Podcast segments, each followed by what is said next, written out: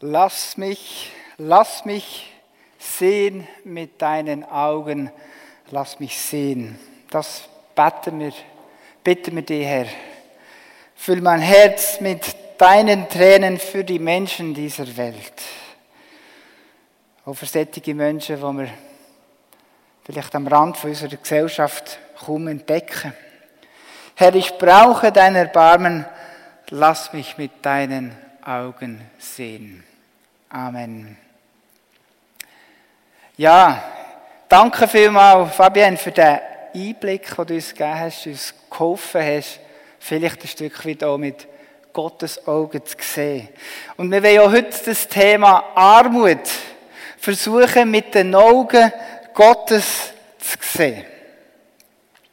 Im Text in Matthäus 25, wir sind in einer Serie über äh, das habt ihr mir getan, Matthäus 25. Wir, haben, wir schauen alle die einzelnen Leute an, die dort erwähnt werden. Wir haben schon über die Durstigen gehabt, über die Hungernden.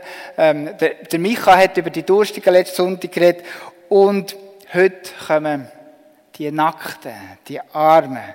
Und eigentlich äh, kommt ja das Wort äh, Armut gar nicht vor. Dort werden ja die Nackten genannt, die man kleiden soll. Aber die Armen, das sind die, die so arm waren, dass sie nicht einmal Geld für ihre Kleider hatten. Oder dass sie müssen Schulden machen und ihre Kleider, die dann sehr wertvoll waren, müssen verpfänden. Das ist also die totale Armut. Früher waren das meistens die Witwen und die Waisen. In jeder Familie hat es einen Mann gebraucht, der auf dem Feld arbeiten konnte. Und das waren halt die Ärmsten. Ganz oft sind auch noch Fremdlinge dazugezählt worden, die aus anderen Ländern haben müssen flüchten wegen Hungersnöten und wegen Krieg. Und sie haben im Unterschied zu allen anderen in Israel kein Land besessen, haben nicht können selber anbauen, dass sie wirklich die Ärmsten von den Ärmsten. Doch sie sind nicht nur wegen der fehlenden Kleidung nackt gewesen, weil sie kein Geld hatten für Kleidung. Es sind Menschen, die auch alle ihre Scham äh, an die Armut verloren haben. Ihre Würde an die Armut verloren haben. Es ist wortwörtlich der Kampf ums nackte Überleben. Ein Kampf, für den sie bereit wären, sogar andere zu belügen, zu bestellen oder vielleicht sogar ihren Körper zu verkaufen für einen Sklavendienst in all seinen erniedrigenden und perversen Formen. Wir haben schon gesehen, dass die Bibel uns auffordert, Barmherzigkeit zu zeigen den Armen. Und oft haben wir dabei einfach nur so Nothilfe im Kopf. Wir geben den Menschen etwas zu essen, wir geben ihnen vielleicht einen Warenkorb mit zu essen oder wir zahlen ihnen eine Rechnung. Also wir wissen ja alle, bares Geld geben ist ja meistens nicht der beste Weg, weil damit tun wir oft ihre destruktiven Lebensmuster sogar noch unterstützen. Also sie eigentlich ihrer Armut erhalten. Aber wenn, da, wenn die Bibel von Barmherzigkeit gegenüber den Armen redet, dann geht sie viel weiter, als einfach nur eine milde Gabe zu geben. Sie redet von, von Würde geben, den Armen. Sie redet davon, dass die Armen bevollmächtigt werden. Und sie redet davon, dass die Armen Hoffnung bekommen für Veränderung. Und dabei, bei diesen drei Sachen, hat uns das Alte Testament ganz viel zu lehren. Und wir können uns fragen, wie wird denn mit Armut im Alten Testament umgegangen? Vielleicht können wir daraus etwas äh, umsetzen, was für uns heute gilt. Und dafür wollen wir ein paar Texte anschauen. Äh, und ihr findet sie in 5. Mose 14 zum Beispiel, die letzten Verse und dann die ersten Verse vom Kapitel 15. Einige davon habe ich schon letzten Sonntag gelesen. Der Text ist bei mir in der Bibel überschrieben mit, ähm, mit Ma äh, Maßnahmen gegen die Armut oder das Recht der Sklaven. Und dann gibt es noch 5. Mose 24. Und auch dort steht die Überschrift die Rechte der Armen. Und aus diesen Texten, und wir werden auch noch andere herbeiziehen, können wir sehen, dass Gott in seinem Volk Gebot aufgestellt hat, wo Armut verhindern oder zumindest vermindern. Und, und, wir merken, dass hinter jeder von diesen, von diesen Strukturen, die Gott aufgebaut hat, eigentlich ein Weltbild steckt. Und wir wollen das herausfinden für uns. Und dann merken wir auch, wie Gott ein riesiges Segen verspricht, wenn diese Strukturen umgesetzt werden. Das die erste Struktur ist radikale Grosszügigkeit. Alle drei Jahre äh, ist der zehnte Teil, wo eigentlich Gott gehört hat, direkt vor Ort verteilt worden. Für die Leviten, die kein Land hatten, und für die Witwen und Waisen und für alle Fremdlinge. Das lesen wir in 5. Mose 14. Der Zehnte bringen ist ja nichts Neues. Das ist für euch vielleicht auch nichts Neues. Jedes Jahr haben alle Menschen in Israel den zehnten Teil von ihrem Ertrag zu Gott gebracht, zum Tempel. In 3. Mose 27, Vers 3 heißt, alle Zehnten im Lande vom Ertrag des Landes und von den Früchten der Bäume gehören dem Herrn und sollten dem Herrn heilig sein. Doch von dem wird jetzt all drei Jahre das den Armen geben. Gott sagt also, das, was mir gehört, das, was mir heilig ist, das sollen dir den Armen verteilen. Aha. Jetzt verstehe ich, warum das Jesus sagt, was ihr einem dieser geringsten Brüder getan habt, das habt ihr mir getan. Das ist Gottes Zehnte. Und das soll man den Armen geben. Jesus nimmt sozusagen direkt auf die Vers vom Alten Testament Bezug. Es gibt also Strukturen im Volk Israel, die alle drei Jahre für eine radikale Grosszügigkeit gesorgt hat gegenüber den Armen. Wie wäre es, wenn ein Drittel von unserem Gemeindebudget an Diakonie, Sozialarbeit und Entwicklung, Entwicklungshilfe durch unsere Missionare würde gehen? Die Jochen und Tabea, das sind unsere Finanzchefs, die könnten das mal nachprüfen, ob das so ist. Doch Strukturen nehmen nicht nur die religiösen Institutionen, also die FG Langenthal in Pflicht. Der Zehnte sollte direkt vom Begünstigten zum Bedürftigen fließen. Also von uns zu den Armen, damit sie in den Armen Gott erkennen können. Das grundlegende Weltbild hinter dieser radikalen Grosszügigkeit, das ist, dass Gott sich so sehr mit den armen Bedürftigen identifiziert, dass er sagt, das habt ihr mir angetan. Und der Vers aus dem Buch, aus den Weisheiten vom Salomo, unterstreicht das Weltbild. Wer will, kann es aufschlagen. Sprüche 19, Vers 7. Wer sich des Armen erbarmt, der leiht dem Herrn und der wird ihm vergelten, was er Gutes getan hat. Wer sich am Armen erbarmt, jetzt lass mal auf das sagen, der leiht am Herr Geld aus. Wow, verstehst du das? Äh, wir denken oft, ja, was wir den Armen geben, das ist verlorenes Geld. Und die wissen ja noch so schlecht damit umzugehen, wenn man denen Geld gibt. Das ist ja doppelt nichts. Doch Gott sagt hier, dir leiht es mir. Er sagt nicht, dir gebt es mir. Er sagt, dir leiht es mir. Ich werde es euch zurückzahlen. Mit Zinsen und Zinseszinsen. Seht ihr, welcher Segen drauf liegt. Dann, zweite, es hat Strukturen gegeben, wo die Menschen ihre Würde verleiht haben. Eindrücklich, wie du erzählt hast, Fabian, wie die, die Frauen denen ihre Würde beraubt werden. Die absolute Armut sollte nicht hindern, dass diesen Menschen ihre Würde bewahrt wird.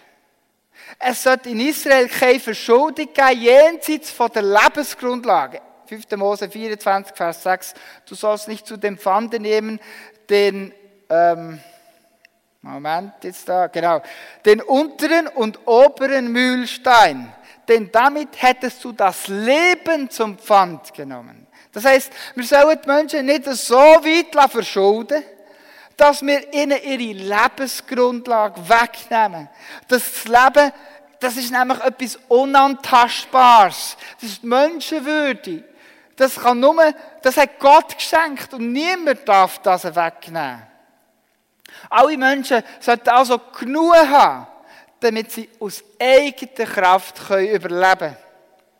Ich bin froh, dass das H3 mit ihrer Schuldenberatung genau dagegen angekämpft. Und viele von unserer Gemeinde machen mit in dieser sozialen Arbeit. Sie haben nämlich bei vielen schon Schuldenerlass oder Schuldenverminderungen rausgeholt für überschuldete Personen und helfen ihnen aus dieser hoffnungslosen Situation raus, damit sie wieder eine Lebensgrundlage haben. Sie suchen, wie auch bei Parparim, immer wieder Freiwillige, wenn sich jemand berufen fühlt. In 5. Mose 24, Vers 10 bis 13 geht es dann weiter mit dem Thema. Bei der Verpfändung, das heisst, wenn jemand Schulden nicht zurückgezahlt hat, hat man auch nicht einfach willkürlich Macht ausüben und nehmen, was man hätte wollen. Und ich muss auch noch vorausschicken, denn zumal haben wir noch keine Schuldenwirtschaft gehabt wie heute. Wer Schulden hatte, früher, das ist jemand, der wirklich verarmt war. Der Gläubiger hat in diesem Fall nichts dürfen nehmen, wo Gesundheit und das Leben von dieser Person in Gefahr gebracht hätte. Zum Beispiel sein Mantel. Und er hätte ihn nachher in der Nacht kalt gehabt und wäre dabei verfroren. Ja, am Tag darfst du ihn brauchen, aber in der Nacht musst du ihn zurückgeben. Keine Frau sollte wegen ihrer Nacktheit, wegen ihrer Schutzlosigkeit einem Missbrauch der Männer ausgesetzt sein. Auch hier wird die Würde der Ärmsten geschützt. Warum? Weil, unser Gott ein Gott ist, der sich mit den Ärmsten identifiziert. Und es geht weiter. 5. Mose 24, Vers 19 bis 22. Äh, dort steht, dort geht es darum, dass Arbeit auf dem Feld nicht so genau soll gemacht werden oder man kann sagen, nicht so schweizerisch pingelig oder gitzig, dass die Armen nichts davon hätten. Stattdessen sollen die Armen auch auf den Acker gehen und auf Fruchtplantagen und etwas ernten und lesen von dem, was übrig, übrig gelassen worden ist. Das heisst, auch sie sollen schaffen können. Sie sollen nicht arbeitslos bleiben, damit sie ihr Überleben sichern. Sie sollten nicht einfach so Nahrung überkommen. Arbeit, das verleiht Würde wahrscheinlich viel mehr, als es eine milde Gabe je könnte geben. Das heisst, wir Christen auch. Wir sind nie einfach nur barmherzig, damit wir barmherzig sind.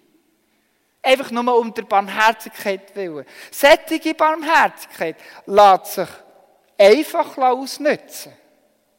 Und letztlich fördert das nur Ungerechtigkeit wieder. Ungerechtigkeit unter den Armen selber. Wir sind barmherzig, indem wir den Menschen zu Würde verhelfen. Und darauf verspricht Gott ein Segen. Und ein weiteres Beispiel ist der Sklavendienst ohne Sklavenhandel. Das ist auch etwas, etwas ganz Spannendes. 5. Mose 24, Vers 7. Wenn jemand ergriffen wird, der von seinen Brüdern, den Israeliten, einen Menschen raubt und ihn gewalttätig behandelt, ihn verkauft, solch ein Dieb soll sterben, dass du das Böse aus deiner Mitte wegtust. Sklavenhaltung ist in Israel eigentlich nicht verboten gewesen. Vielleicht fragen wir uns moderne Schweizer jetzt, was sind denn das für komische Strukturen, die früher Sind denn die besser gewesen als heute? Jetzt muss man aber wissen, dass die Möglichkeit, sich selber zu versklaven, dann zumal eine ganz wichtige soziale Komponente hat. Wenn man nichts mehr hatte, für das Essen zu kaufen, viele haben dann nichts anderes gewusst, als einfach sich selber zu verkaufen, bis sie ihre Schulden zurückgezahlt haben. Aber in dieser Zeit hat ihr Herr für das sie geschafft müssen für Kost und Logis sorgen. Sie haben ein Dach gehabt und sie haben zu essen gehabt. Und sie haben ihre Schulden abgezahlt.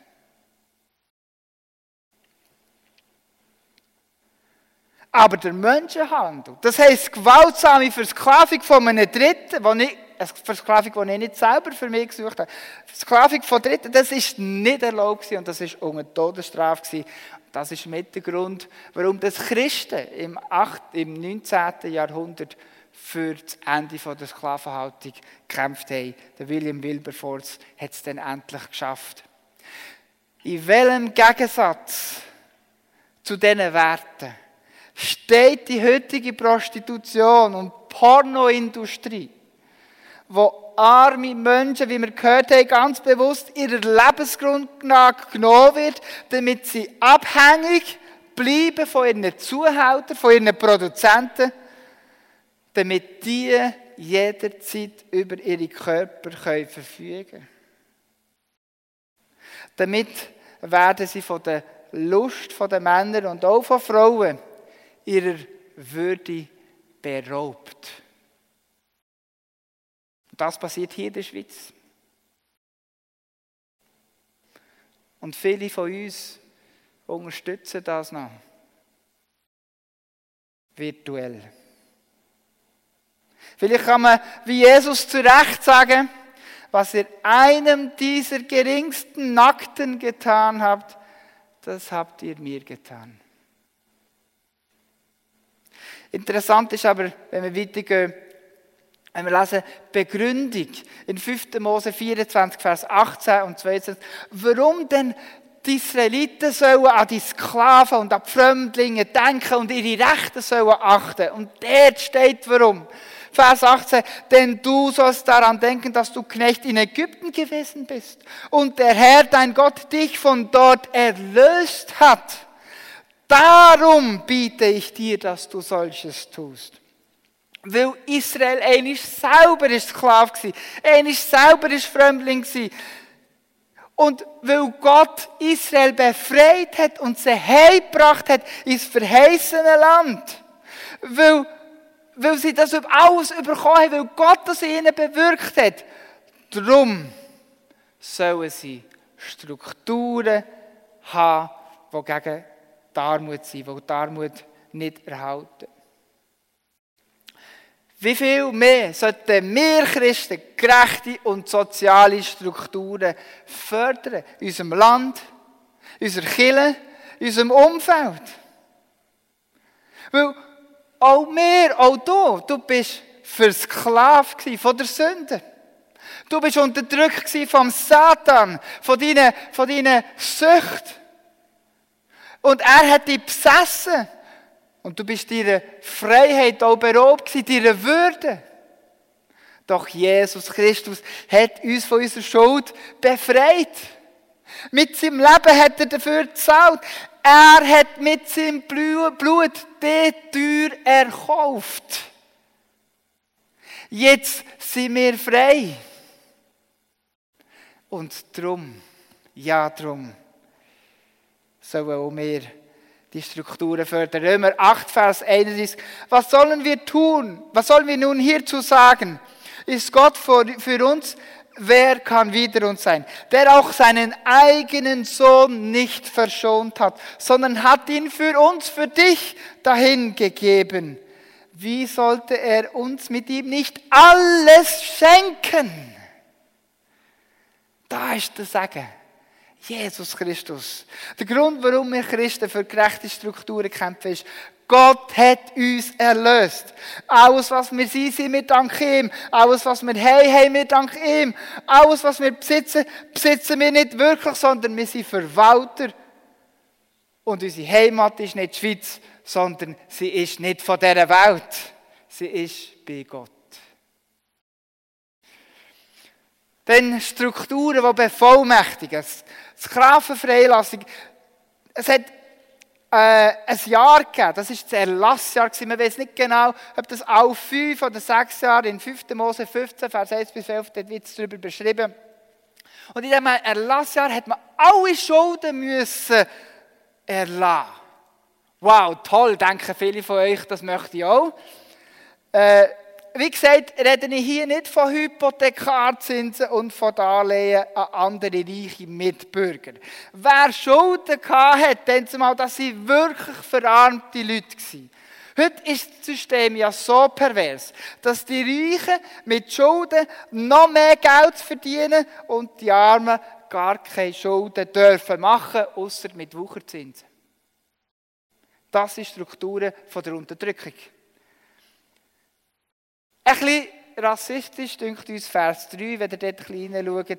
Dort heisst, dass man den Schulden den Fremden nicht, das heisst den Ausländer, nicht hat müssen erlassen. Aber das hängt damit zusammen, dass viele Ausländer dann zumal unter anderem, sie sind arm gewesen, aber es hat auch reiche Warenhändler gehabt, die mit Schulden noch größere Gewinne haben erzielen Denen, ja, denen hat man die Schulden nicht müssen erlassen.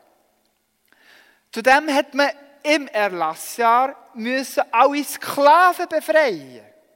Also alle sechs Jahre.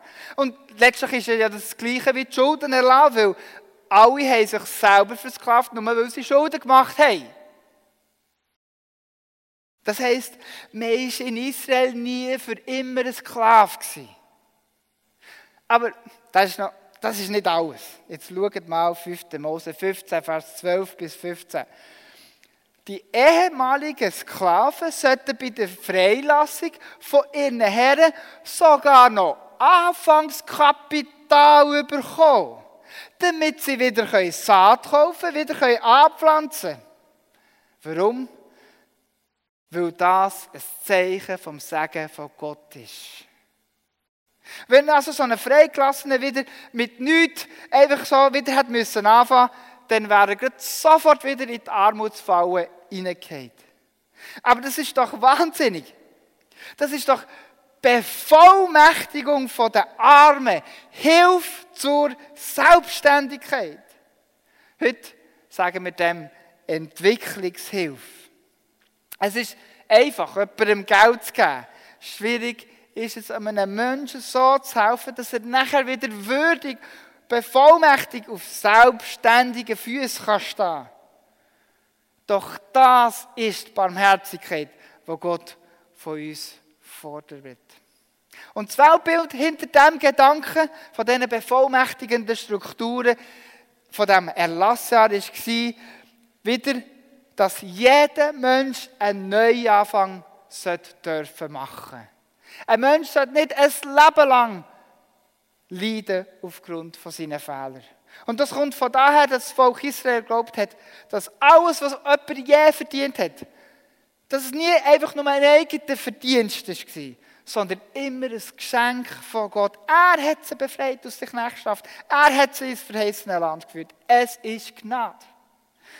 Und der Segen für solche bevollmächtigende Strukturen ist auch wieder vielfältig. 5. Mose 15, Vers 6. Denn der Herr, dein Gott, wird dich segnen wie er dir zugesagt hat, denn du wirst vielen Völkern leihen, wo du wirst von niemand, doch du wirst von niemandem borgen, du wirst über viele Völker herrschen, doch über dich wird niemand herrschen.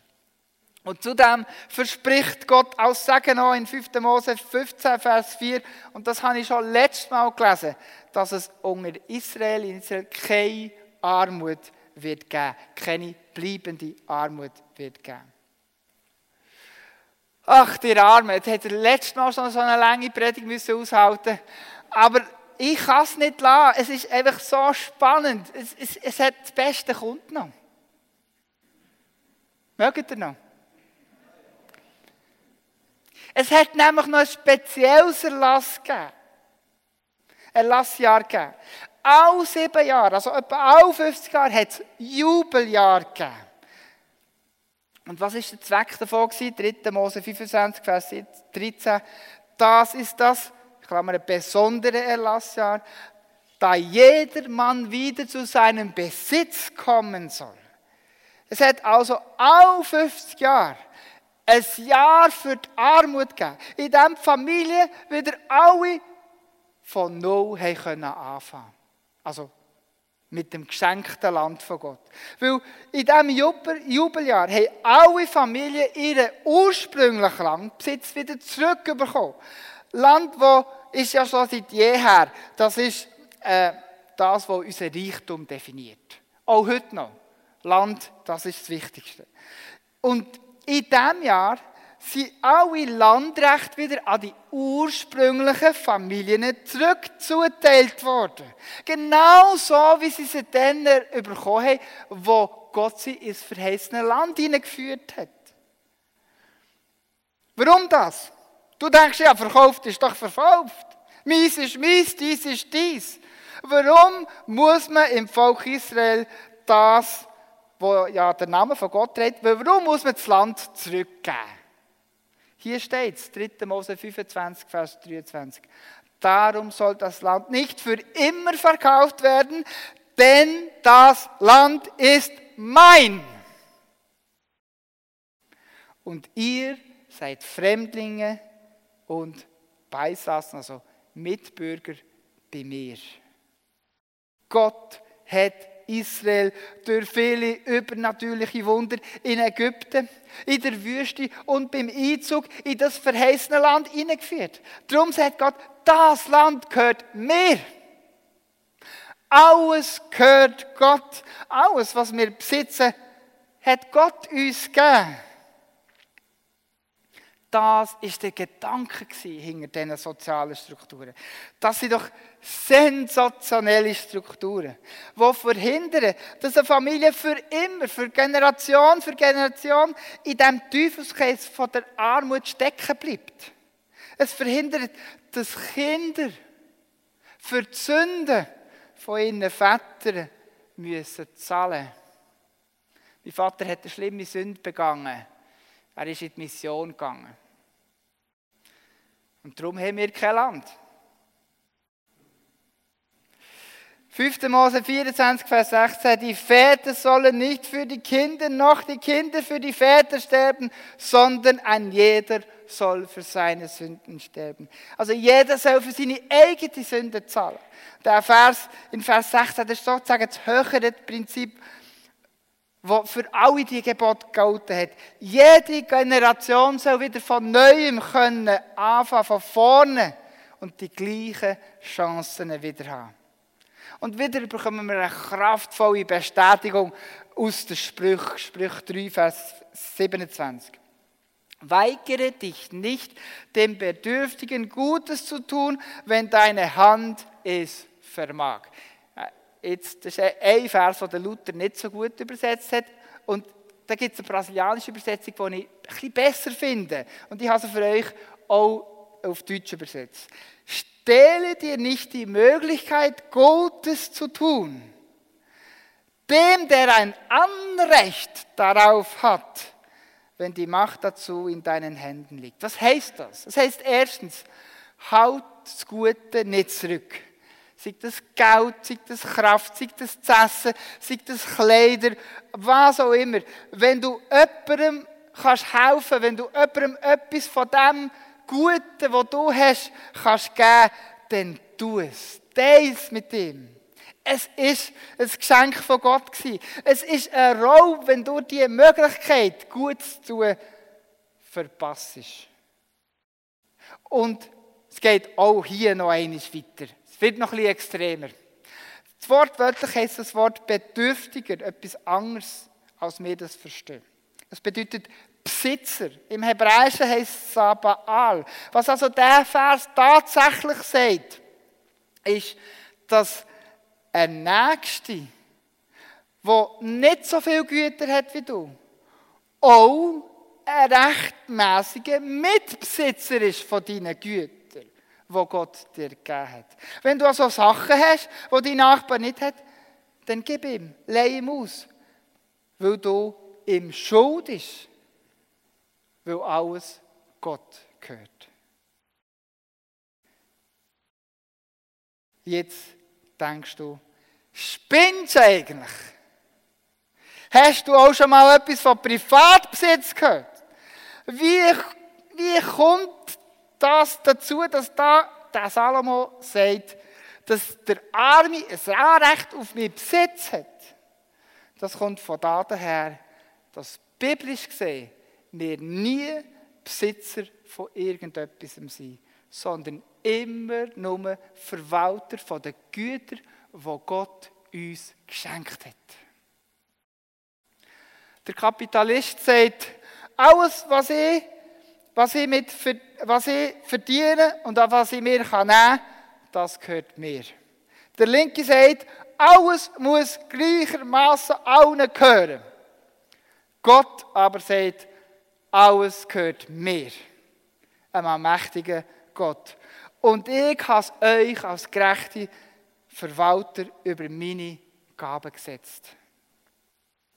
Der Kapitalist nimmt sich alles, was er meint, verdient zu haben. Der Kommunist verlangt alles, auch wenn er es nicht verdient hat. Und Gott fordert dich auf, freiwillig von dem zu geben, was du unverdient von ihm bekommen hast. Leider kann man daraus keine Politik machen, so etwas wie jenseits von links und rechts und Mitte, wo ja weder links noch rechts ist.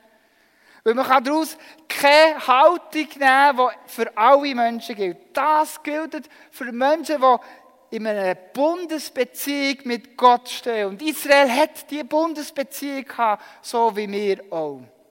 Aber die ersten Christen haben Gottes gerechte Strukturen versucht umzusetzen und haben die Armut unter sich ausradiert. Schaut mal in Apostelgeschichte 4, Vers 32. Die Menge der Gläubigen aber war ein Herz und eine Seele. Auch nicht einer sagte von seinen Gütern, dass sie sein wären, sondern es waren ihnen alles gemeinsam. Und mit großer Kraft bezeugten die Apostel die Auferstehung des Herrn Jesus und große Gnade war bei ihnen. Sage von Gott. Und jetzt, jetzt muss ich hören. Vers 34. Es war auch keiner unter ihnen, der Mangel hatte. Das ist ein 1 zu 1 Zitat von 5. Mose 15, Vers 4. Denn wer von ihnen Land oder Häuser hatte, verkaufte sie und brachte das Geld für das Verkaufte und legte es den Aposteln zu Füßen und man gab einem jedem, was er nötig hatte. Das nächste Mal wenn du in dein Auto reinsteigst, dann bete einfach so vor dir her, lieber Vater, das Auto gehört nicht mir, es gehört dir. Das nächste Mal, wenn du in dein Haus reinkommst, dann sag, lieber Vater, das Haus gehört nicht mir, es gehört dir.